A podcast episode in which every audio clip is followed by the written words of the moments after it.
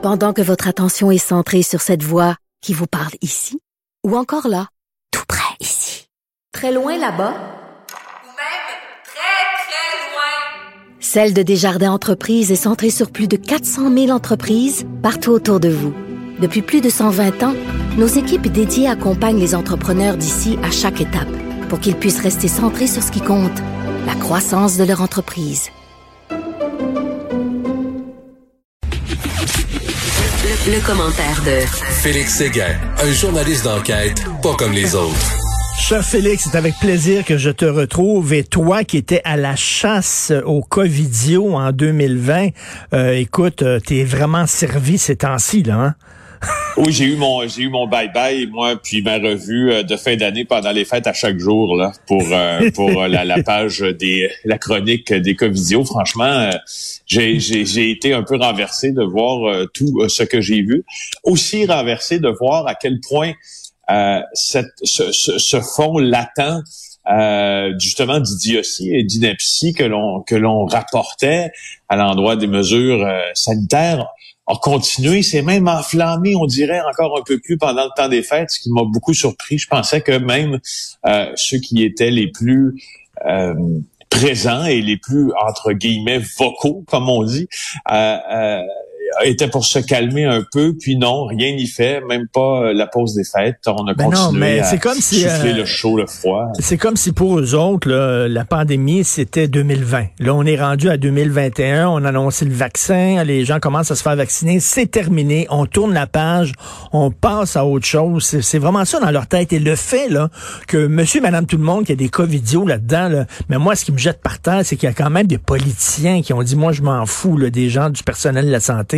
Je pogne l'avion, mon bikini, ma brosse à dents et je sac mon camp dans le sud. Ça, quand même, là, c'est quelque chose. C'est- sûr que euh, y a des, on pourrait dire qu'il y a une modulation de la de la gravité, si on veut, de ces Mhm. écarts-là. Pour, pour Pierre Arcan, euh, du Parti libéral du Québec, il y, a, il y a un message curieux qui est envoyé quand tu t'en vas euh, dans ton condo à la Barbade, je le rappelle, qui est une destination qui est aussi une destination de luxe. Euh, Lorsqu'il s'en va à cet endroit-là, il envoie un message qu'il dit il regrette ensuite et tout ça, mais ce message qui est envoyé est contraire à ce que l'on voudrait que la politique nous projette. Maintenant, pour les autres, Yuri Chassin de la coalition Avenir Québec qui est allé voir son conjoint euh, au Pérou qu'il n'avait pas vu pendant plus d'un an. Je trouve que je trouve que différents, euh, je trouve qu'il y a différentes raisons de voyager. On comprend qu'elles ne sont majoritairement pas essentielles euh, ces raisons-là, mais pour plusieurs, celles-là, aller vivre des les députés fédéraux qui sont allés, exemple, auprès de leur famille dans différents pays pour se prendre soin d'un proche malade, vivre des deuils. Il s'agit d'un voyage que l'on peut qualifier d'essentiel, mais ça enlève pas la, la turpitude, par exemple, du gouvernement de Justin Trudeau qui n'a pas passé à, à- à faire des exclusions à sa- dans sa Ben oui. dans sa prestation de 1000 dollars euh, Et, ben oui, ça montre à quel point tout ça était quand même un peu improvisé, ces mesures-là. Mais c'est très bon que tu sortes l'exemple de Yuri Chassin, parce que dans les médias sociaux, euh, j'ai vu, il y a des gens qui disent c'est pas la même chose. Il est pas parti en vacances comme Monsieur Arcan. Il est vraiment parti. Yuri Chassin est gay, il est marié. euh, son mari vit au Pérou. Il l'a pas vu depuis les débuts de la pandémie, quasiment. Euh, il s'ennuyait. Il y a des gens qui disent c'est pas la même chose. On peut comprendre. Il y en a d'autres qui disent non. T'as pas le droit de sortir du pays, quelles que soient les raisons. Euh, Donc, euh, il y, a- comme une chicane entre. Il y a des gens qui comprennent M. Chassin, qui sont avec lui en disant c'est pas la même chose que M. Arcan. Il y a des gens qui disent non, euh, c'est aussi grave. Non, moi, je, suis relativement convaincu pour l'instant que la gravité objective n'est pas la même car, bon, tu sais, on parle, on parle du, du mari de Monsieur Chassin. Je ne dis pas que c'est la meilleure décision euh, dans les circonstances à prendre. C'est pas ce que je dis. Ce que je dis, c'est que quand ton mari, tu ne l'as pas vu depuis un an, ou ta femme, tu ne l'as pas vu depuis un an, et qu'elle vit dans un pays étranger, il y a des raisons, je veux dire, il y a des raisons supplémentaires qu'elle est, c'est pas un voyage d'agrément. Tu sais, tu vas retrouver celle qui, la, la personne qui fait partie de ta vie, Mais- l'homme ou la femme qui fait partie de ta vie, puis avec qui tu es marié, avec qui tu as un contrat Mais, de mais Félix. Félix, je, je suis tombé, là, quelqu'un m'a envoyé ça sur la page euh, Facebook de Yuri Chassin. Et euh, tu sais, on met une photo là, sur notre page fa- Facebook, la photo d'accueil. Et lui, c'était la photo de M. Chassin. C'était écrit On reste à la maison et on sauve des vies. Ouais, c'est pas l'idéal. Hein.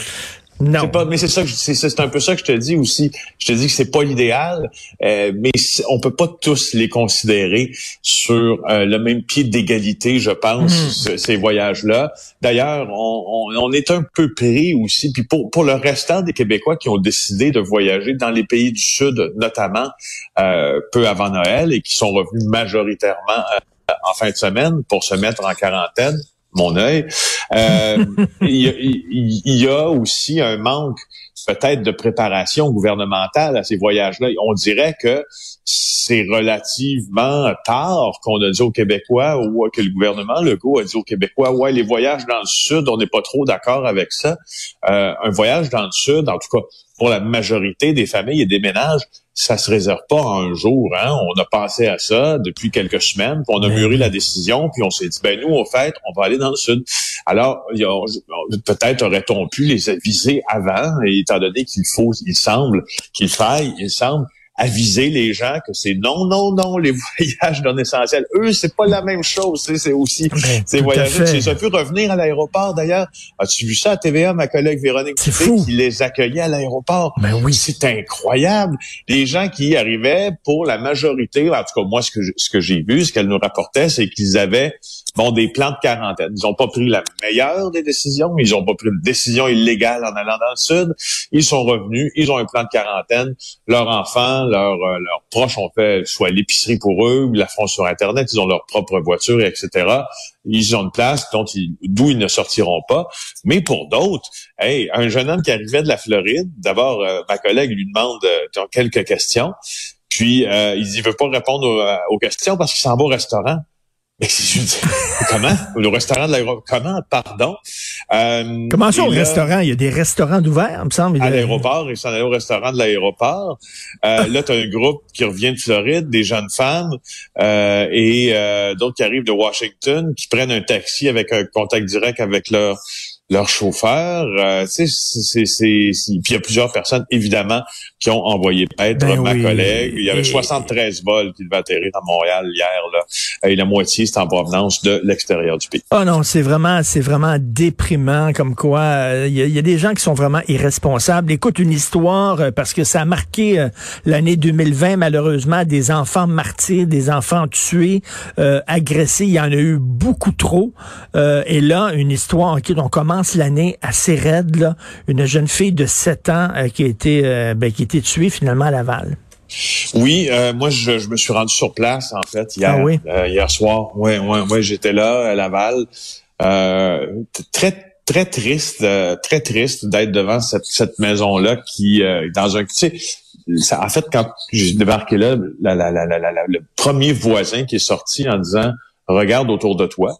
C'est ce qu'on fait souvent hein, quand on débarque sur une scène, entre autres, de crime ou n'importe où dans un pays étranger. Quand on est journaliste, on fait un 360, puis on regarde autour de nous avant de faire quoi que ce soit. Puis là, tu fais un 360, tu regardes autour de toi sur la rue Le Boutillier à Laval et tu réalises que tu es dans un quartier euh, assez aisé, en fait. Ah oui. Euh, un peu plus que bon chic, bon genre, là, des maisons assez euh, assez cossues qui euh, valent plusieurs centaines de milliers de dollars. On n'est pas dans le stéréotype là du euh, de, de, de, d'un quartier extrêmement pauvre, Mm. prolétaire, euh, où la misère ça chante sous le pauvre monde. On n'est pas là. On n'est pas dans. Puis ce qui est arrivé, c'est qu'en milieu d'après-midi hier, les, euh, les policiers ont reçu un appel au 911. Il y avait une fillette de 7 ans qui était en arrêt cardio-respiratoire. On l'a euh, on a tenté de la réanimer. On l'a emmenée à l'hôpital. Elle est décédée l'hôpital. Puis là, mais ce qu'on a réalisé, en fait, c'est que euh, la, la, c'est une mort suspecte, Richard, pour l'instant, mais la police de Laval privilégie la thèse du meurtre. Et on a remarqué que la piste aussi des sévices et d'une maltraitance répétée Épouvantable. pourrait être en cause, brûlé, entre autres, sur 80% de son corps. Ah, écoute, ça n'a pas de Euh, bon sens. Est-ce que, est-ce que les voisins la connaissaient, la petite fille? Est-ce qu'ils la voyaient jouer dans la rue, la petite fille? Est-ce qu'il est au courant de, je sais pas, de, même de son existence ou elle sortait jamais? C'est toujours ça la Ben, question qu'on se pose. C'est ça la question qu'on se pose. Puis c'est c'est pas euh, disons-le franchement là. Le, le job le plus euh, le plus ingrat, mais qui est tout aussi nécessaire qu'un autre job, c'est de faire le quand, quand on, on commence à cueillir, à faire la cueillette d'informations, c'est de recueillir les, les témoignages des voisins parce qu'on veut savoir si cette famille-là était connue, parce que ça nous donne une idée.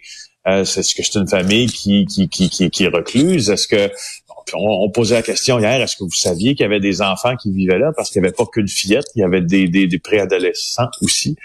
Euh, et on nous a dit non, on ne les a jamais vus. Alors, euh, ça peut-être que ça nous donne un indice euh, que ces gens-là ne sortaient pas quoi, beaucoup, mais en tout cas, quoi qu'il en soit, justement, je, te, je viens de te dire, il y a d'autres enfants.